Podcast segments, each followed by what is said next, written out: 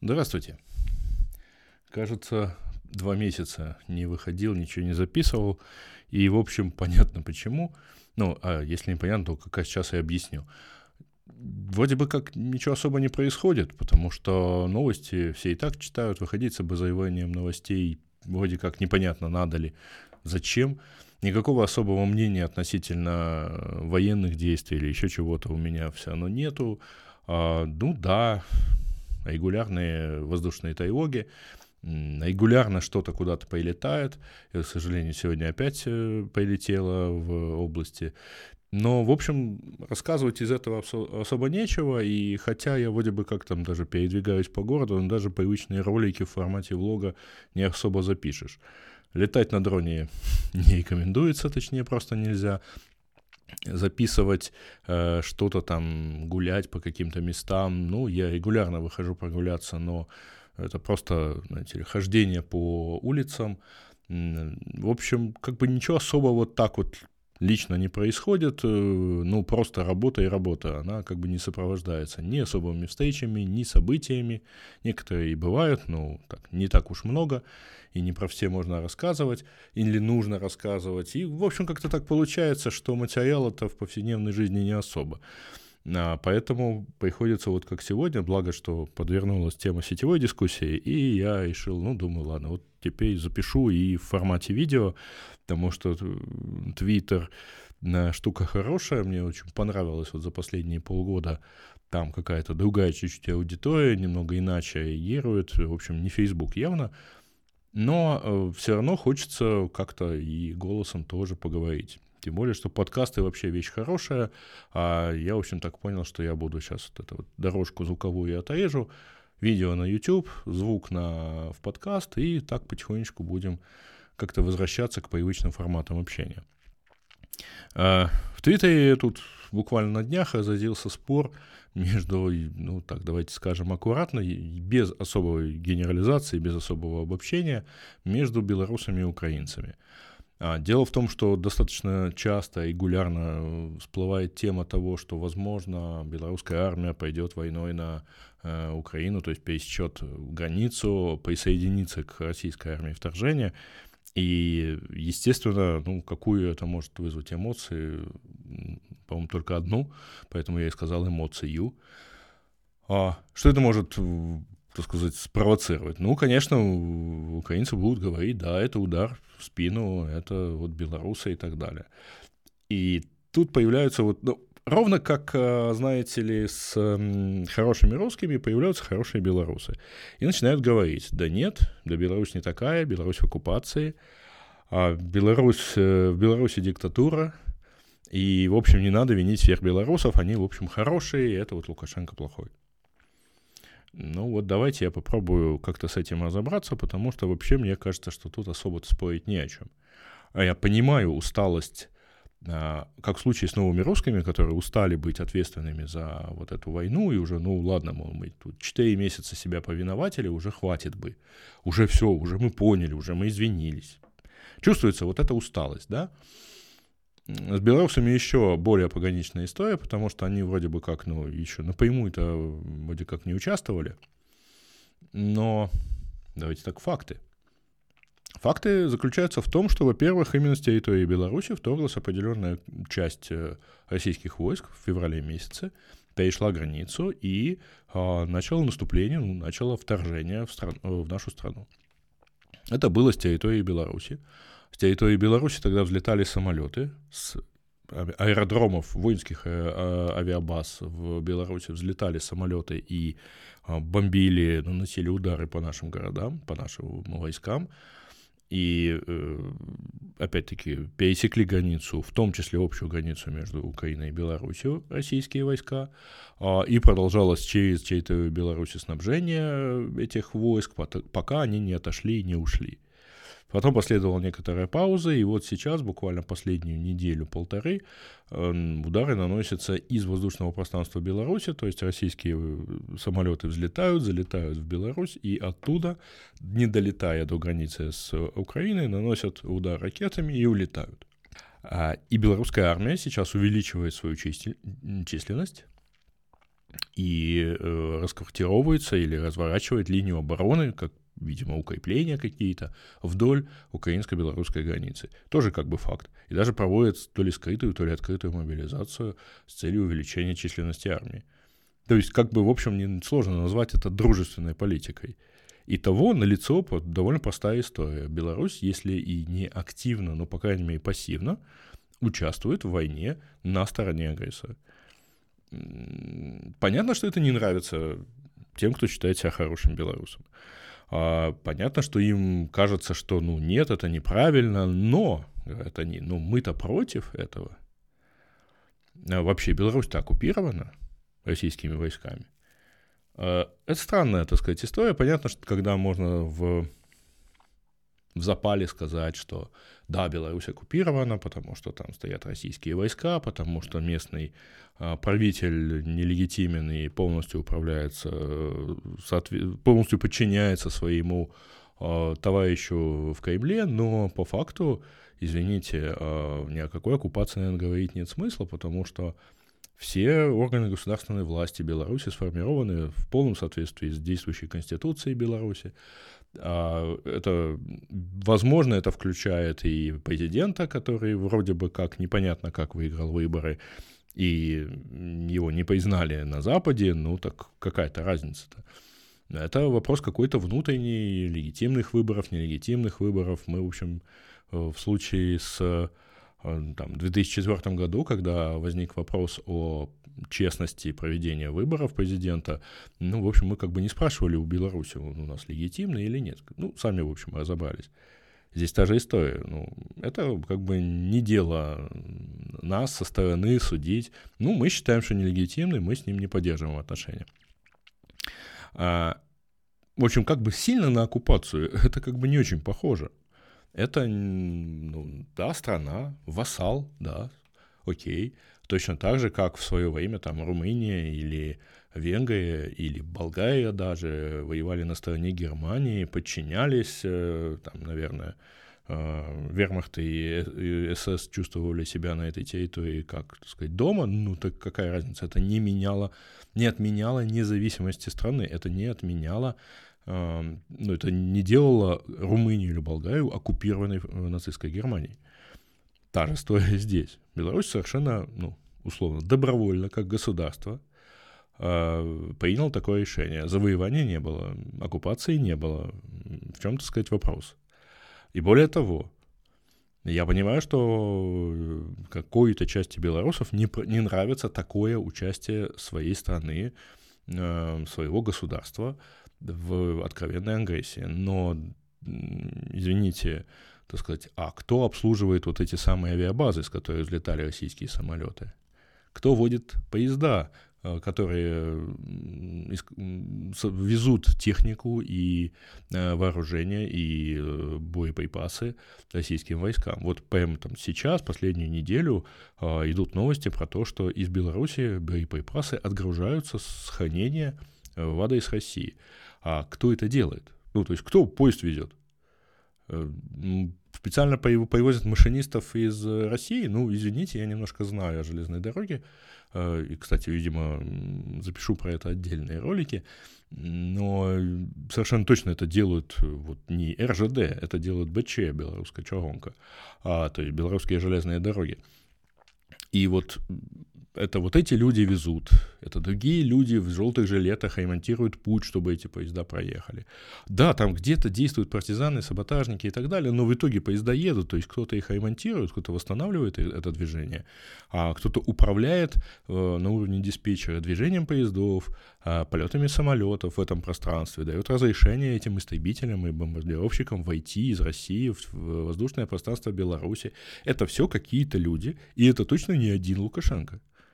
А то, э, знаете, так, послушав хороших русских с хорошими белорусами, складывается впечатление, что вот есть два супергероя, Путин с Лукашенко, вот, и против них ничего не может сделать э, громадная украинская армия. Ну, вот те успевают и в самолете полетать, и заправиться, и из орудий нанести удары, и ракеты запустить, и даже, так сказать, крейсер Москва довести до печального конца. Здесь следует еще один аргумент. Ну, у нас же диктатура – Причем, кстати, этот аргумент свойственен и хорошим русским, и хорошим белорусам. У них диктатура. Вы пробовали когда-нибудь выйти на Манежную?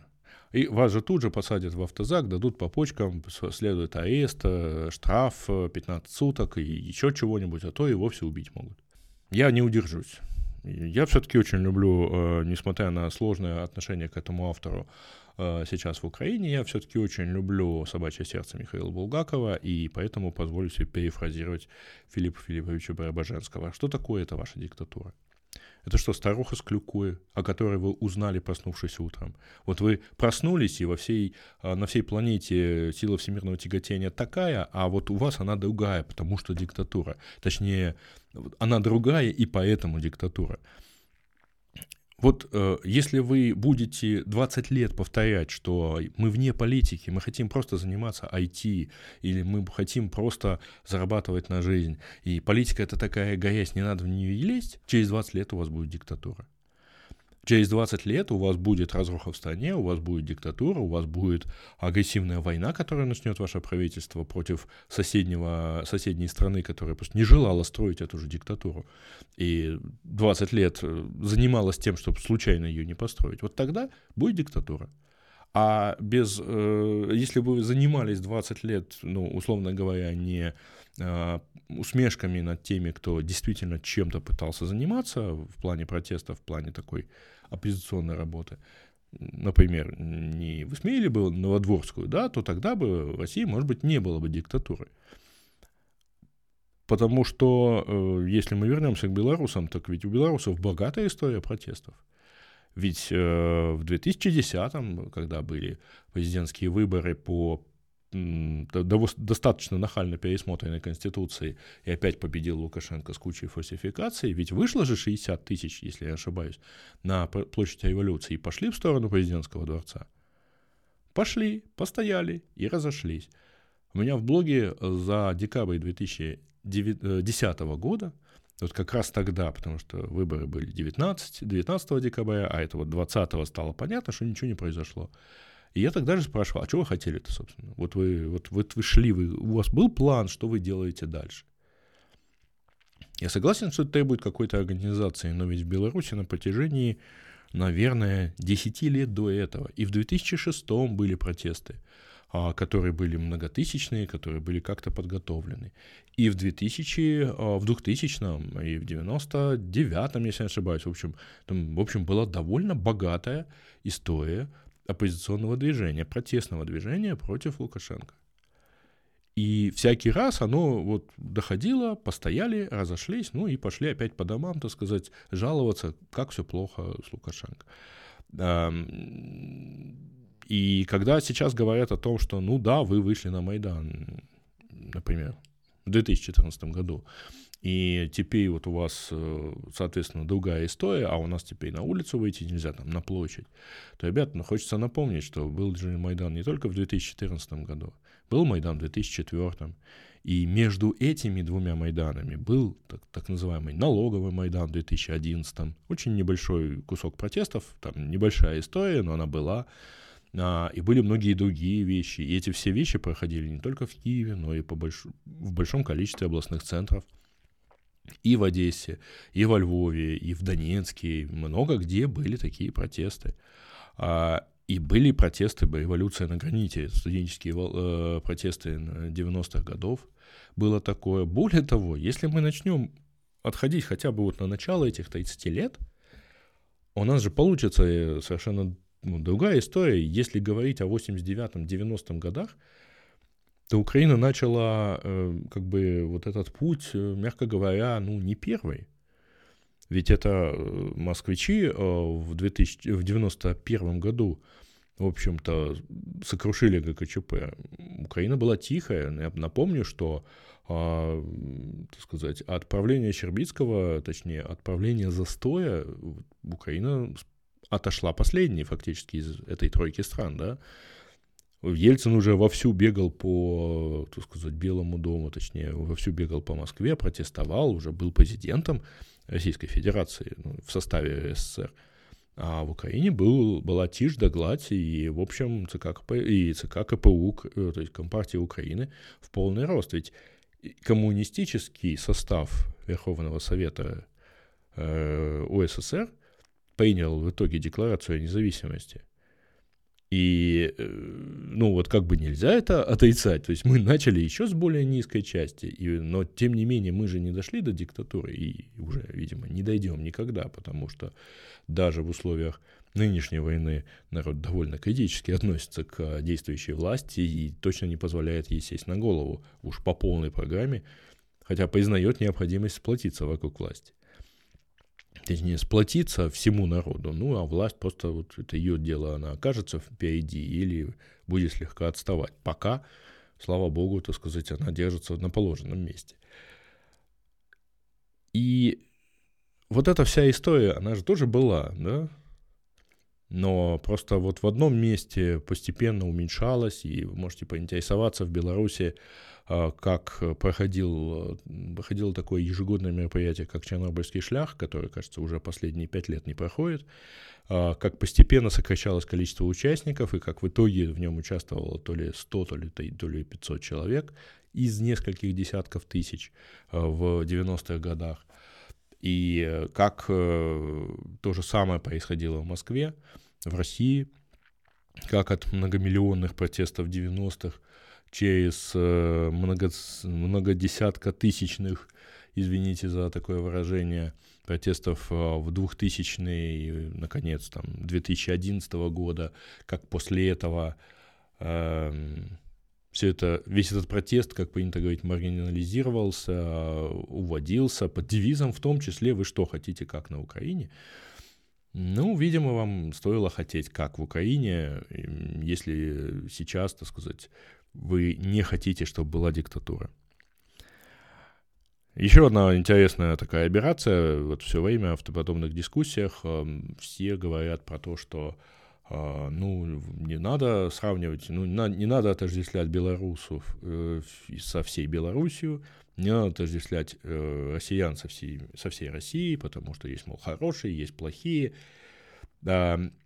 И следующая фраза звучит, ну вот Украина-то не поздоровалась, не там с Тихановской, например, да, или вот Украина-то платит, там, получала калийные удобрения из Минска, ну, из Беларуси, а покупала нефтепродукты в Беларуси. Да, действительно, у нас э, большая часть поставок нефтепродуктов это а, были поставки из Беларуси. Ну, просто нефть оттуда как бы заворачивала с Мозорского НПЗ. А вот почему это вот к одной стране надо относиться, разделяя государство и граждан, а к Украине надо относиться целиком. Это при том, что мы не отрицаем свою ответственность за действия всего государства. Но почему надо, э, почему обвиняющие в этом не хотят нести ответственность за действия своего, ну вот в этом есть определенная такая инфантильность. Ничего нельзя повлиять, ни на что нельзя повлиять. Да, конечно, если вы будете много лет Э, пить, э, курить, э, есть как не в себя и так далее, то потом с каждым годом вам будет все тяжелее начать более-менее здоровый образ жизни.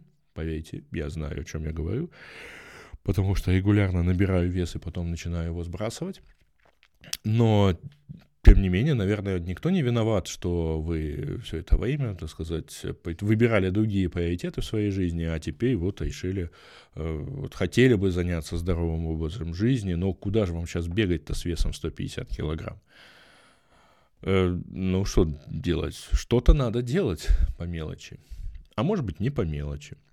А если вы не хотите быть ассоциированным со своим государством, действия которого вы категорически не поддерживаете, если не хотите поддерживать действия своего общества, а все-таки демократия штука суровая, это вообще очень простой инструмент. Просто вот если вся страна или там если 55, 60, 80, 86 процентов поддерживают действия власти, ну, значит, это результат демократии, значит, ну, как бы власть имеет поддержку в народе.